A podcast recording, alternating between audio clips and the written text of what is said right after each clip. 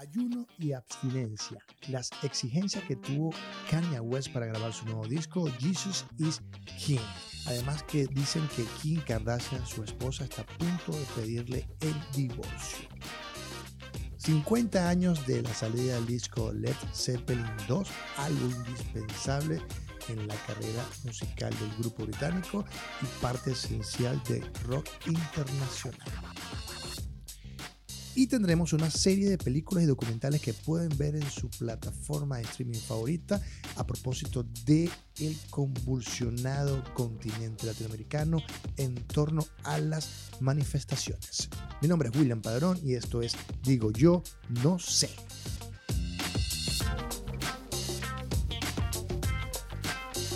Ayuno y abstinencia son las exigencias o fueron las exigencias que tuvo Kanye West durante el proceso de grabación de su álbum Jesus is King. Sabemos que Kanye West es uno de esos famosos que podríamos catalogar como peculiares. Cuando no llama la atención de todo Internet por sus tweets a medianoche, sorprende con la construcción de casas al estilo de Star Wars por una buena causa. Así es Kanye, pues. Por eso, que haya pedido abstinencia y ayuno a las personas que colaboraron con él en su nuevo disco, no debería extrañarnos, ¿no? Digo yo, no sé. Así lo reveló Kanye West durante una entrevista que tuvo en el programa de Saint Low de Radio Beat One. Allí explicó cómo había sido el proceso de creación de su nuevo disco, Jesus is King, un trabajo basado en su nueva fe cristiana. Y lo que dijo dejó de como que atónito a los oyentes del programa en la mañana del señor Lowe decía cosas como le estaba pidiendo a la gente que ayunara durante el álbum, le dijo a Love. Le pedía a la gente que a veces, y a veces le pedía que no tuvieran relaciones sexuales prematrimoniales mientras trabajaban en el álbum. Eso a propósito de la gente que trabajaba con él alrededor, de técnicos, ingenieros, todo el que estaba alrededor. Y también dice por acá el mismo Kanye en el programa. En serio, hay momentos en los que estuve donde fui a ver personas que estaban trabajando en otros proyectos y dije, podrías trabajar y concentrarte en esto. A lo que añadió, pensé, si todos pudiéramos concentrarnos y hacerlo rápido, quiero decir, se sabe cuando la gente reza junta, las familias que rezan juntas permanecen juntas. Cuando las personas rezan juntas y ayunan juntas, el poder aumenta.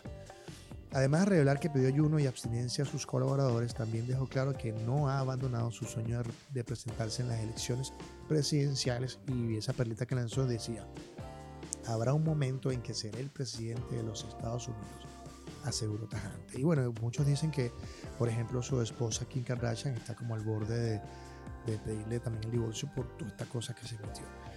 Dicen que este divorcio podría costar más o menos unos 600 millones de dólares. Según un informe de Estados Unidos, Kim Kardashian y Kanye West están llevando vidas separadas y los amigos temen que un divorcio esté a la vuelta de la esquina. Fuentes cercanas aseguran que todavía aparecen en las fotografías obligatorias, pero que cualquier, cualquiera que esté a su alrededor le dirá que su romance está hecho leña. Y el National Enquirer dice algo así como que Kim y Kanye duermen en habitaciones separadas y tienen cero tiempo juntos en términos de diversión física.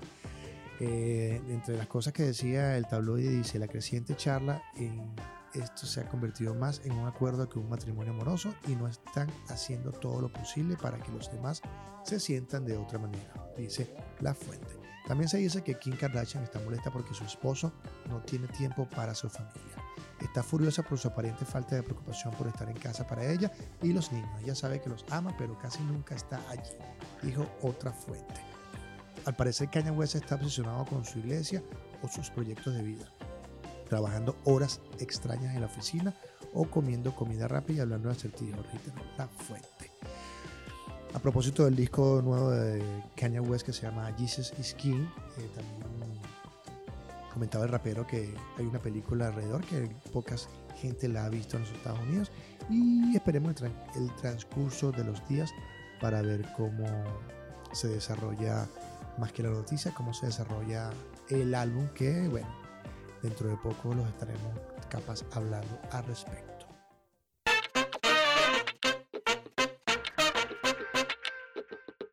Lex Zeppelin 2 50 años de un disco imprescindible de la historia del rock.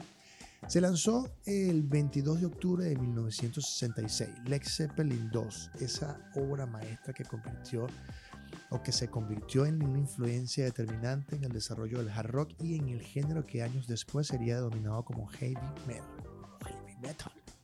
Al incluir una colección de temas anticipados a su tiempo que proyectaban una energía no escuchada hasta entonces. En efecto, el Zeppelin 2 es una obra maestra. Eh, como decía, todo ese contenido que hizo Jimmy Page, Robert Plant, John Paul Jones y John Bohan este, catapultó o fue el cimiento de lo que luego llamaríamos heavy metal. Crearon un disco que se mantiene poderoso y trasciende gracias a su preciada colección de temas, todos extraordinarios y llenos de la magia musical que los cuatro integrantes sabían imprimir a sus discos. Sobresale de manera evidente el trabajo de producción realizado por Page, obviamente ayudado por el ingeniero, célebre ingeniero Eddie Kramer, eh, quien con esos truquitos de consolas y perillas crearon en el estudio una química brutal. Aprovechando las rudimentarias posibilidades de técnica en esa época, se hizo este disco Lex Zeppelin 2 y temas como Moby Dick, Heartbreaker, eh, What Is and What Is Should Never Be Thank You, canción favorita por mí, merecen ser escuchadas al menos una vez en la vida. Este disco tuvo gran aceptación por parte de los críticos de aquel entonces y en las ventas fue un, gran éxito en los Estados Unidos y Reino Unido. Algo muy meritorio si se considera, si consideramos que los temas en su gran mayoría fueron creados durante los breves periodos libres de las giras y viajes, aunque en ellas prácticamente no tenían descansos. La portada del disco se basó en una vieja fotografía de la undécima división Hasta de la Fuerza Aérea Alemana durante la Primera Guerra Mundial.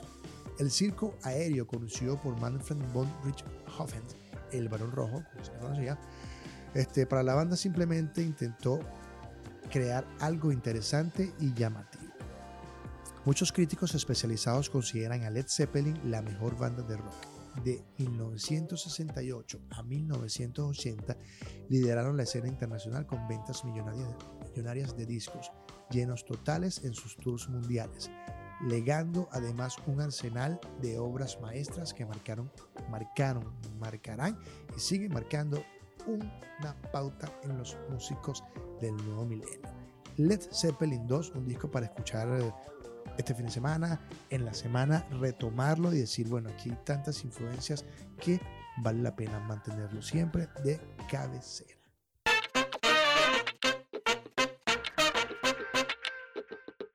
Y aquí vamos con series, películas y documentales que básicamente estarán en Netflix y que podemos ver en estos días de convulsiones, manifestaciones en Latinoamérica.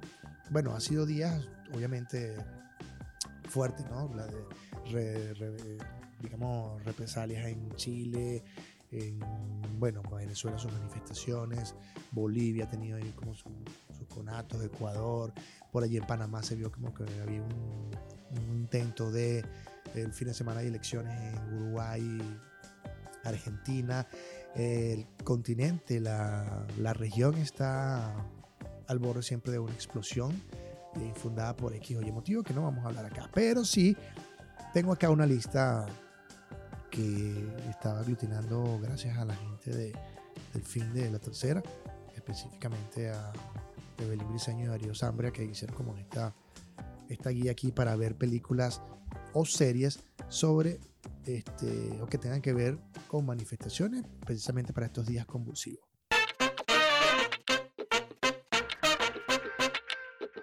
Comenzamos con Rotten. Cada capítulo de esta docuserie se dedica a denunciar el lado B en la producción de diferentes alimentos en el mundo. Uno de los capítulos de la segunda temporada está dedicado a las paltas o al aguacate, como lo conocemos en otros países, y como, estas son un manjar apetecivo universalmente, pero también un fruto que provoca daños colaterales a su producción. Largos minutos de ese episodio están dedicados a las paltas en la zona de Petorca, precisamente aquí en Chile donde algunas voces han acusado a este cultivo de la escasez dramática de agua que existe en esa parte de la región de Valparaíso.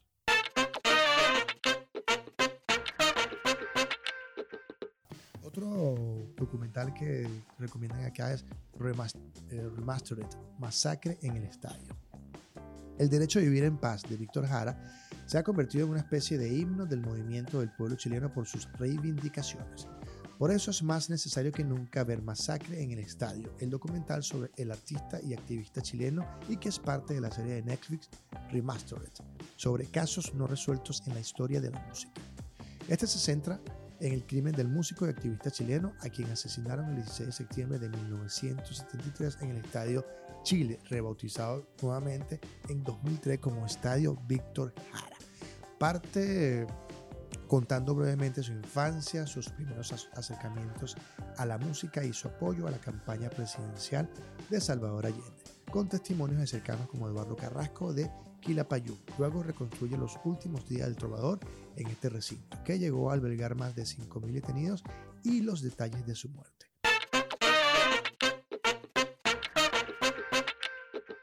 Así nos ve. Esta miniserie presenta un claro caso de discriminación racial uno que afectó a un grupo de jóvenes afroamericanos y latinos, acusados injustamente, injustamente de un horroroso crimen en el Nueva York de los años 80. La justicia y la burocracia estadounidense dejaron en el más completo desamparo a estos adolescentes, además de familias pobres. Un caso de la vida real que se destapó años después cuando el verdadero autor del crimen confesó. Es un documental pero una serie emocionante y atrapante y es una de las mejores que se representan en el año.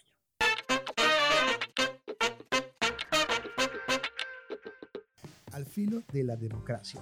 Es la propia directora, la cineasta Petra Costa, es también quien relata desde su experiencia personal todos los sucesos que ocurrieron últimamente en la convulsionada política brasileña durante la cinta, ella misma se encarga de explicar que su prisma es bien particular, porque la mitad de su familia es de derecha y parte de la élite económica brasileña, y la otra mitad de izquierda. Y sus padres, de hecho, fueron activistas perseguidos por la dictadura de Brasil en los años 70. Costa describe con espíritu pedagógico los sucesos que han marcado a su país en la última década. La elección de Lula da Silva como presidente, la llegada de Dilma Rousseff al poder, su abrupta caída, la encarcelación de Da Silva y la elección de Jair Bolsonaro. Todo ello bajo la sombra de los escándalos de corrupción que han asolado ese país y de, su, y de feroces protestas para un lado y para el otro.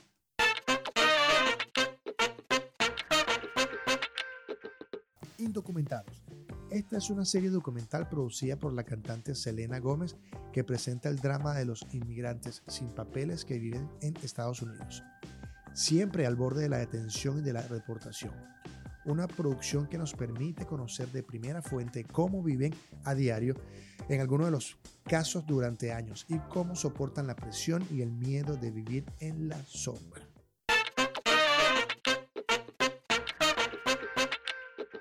La historia oficial los casos de niños y, pequeñitos secuestrados por agentes del Estado es un drama que se dio en varios países de Sudamérica durante los años 70 y 80 mientras estuvieron al mando dictaduras militares.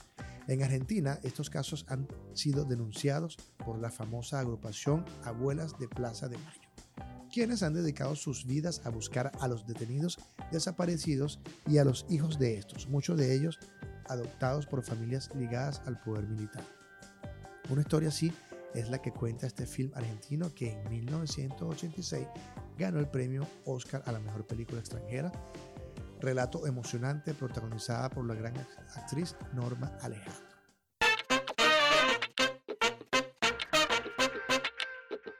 Y otro documental es What Happened Miss Simone de Nina Simone. Todos recordamos su voz.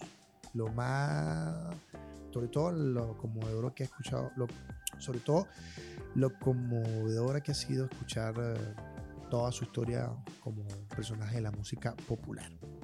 Pero la cantante y pianista estadounidense, fallecida en 2013, en 2013, también fue una potente activista social, faceta que puedes conocer en el documental sobre su vida What Happened Miss Simone.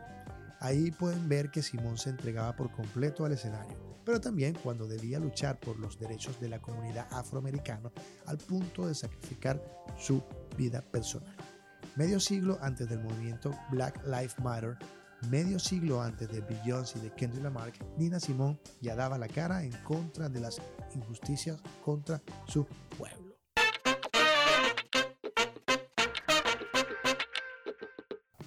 Hay una película que está recién estrenada en Netflix y se las recomiendo. Hay sus cositas ahí que no vienen al caso, pero se las recomiendo para que la vean. Se llama La Lavandería. Eh, un film dirigido por el destacado cineasta Steven Soderbergh, que a través de un relato cínico e irónico explica cómo funcionan las sociedades offshore y qué fue el, el, escándalo de los, Panama, de los Panama Papers, en que se reveló la corrupción de empresarios políticos y celebridades. Una apuesta clara en contra de esas actividades antiéticas por la que se le juega, por la que se le juega el director y su destacado elenco, por supuesto encabezado por Gary Oldman, Antonio Bandera y la siempre activista Meryl Streep. Les recomiendo la película, cada quien va a tener como una opinión diferente, pero sí esa lupa donde, donde se habla de, de la manera en que operan todas estas compañías y la forma de su dirección, obviamente Soderbergh es un gran director, mmm, causa como esa sensación de y hacia dónde vamos. Se las recomiendo.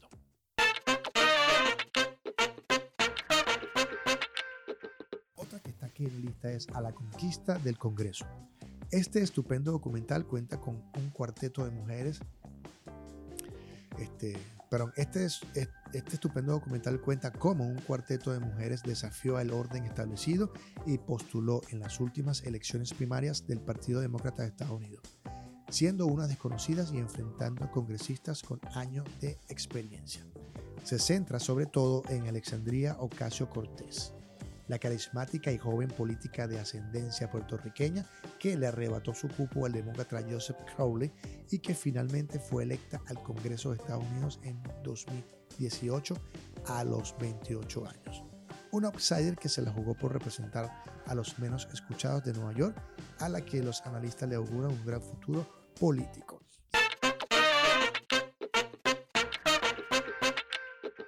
Y esta es parte de esa lista para ver en esta Latinoamérica convulsionada últimamente y son películas que de alguna manera funcionan para que veamos otros retratos y además pasemos un fin de semana quizás entre películas para ver qué tienen que ver con manifestaciones.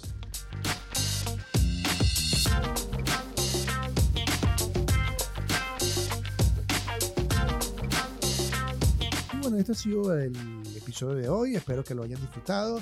Eh, un poco de cordura, por favor.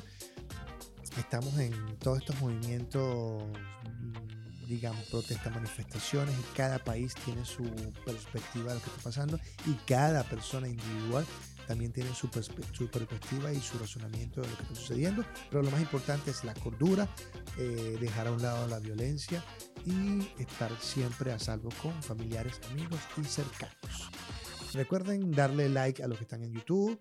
Recuerden seguir a los que están en las plataformas de streaming, ya sea Spotify, Google Podcast, um, Apple Podcast y lo, los que me están escuchando por Anchor pueden dejar su mensaje de voz y decir, Epa William, me gustó esto, me gustó aquello, vamos a hablar de estos temas, de estos temas y proponer. Eh, mi nombre es William Padrón, esto fue Digo Yo No Sé y nos vemos en la próxima edición. Bye bye.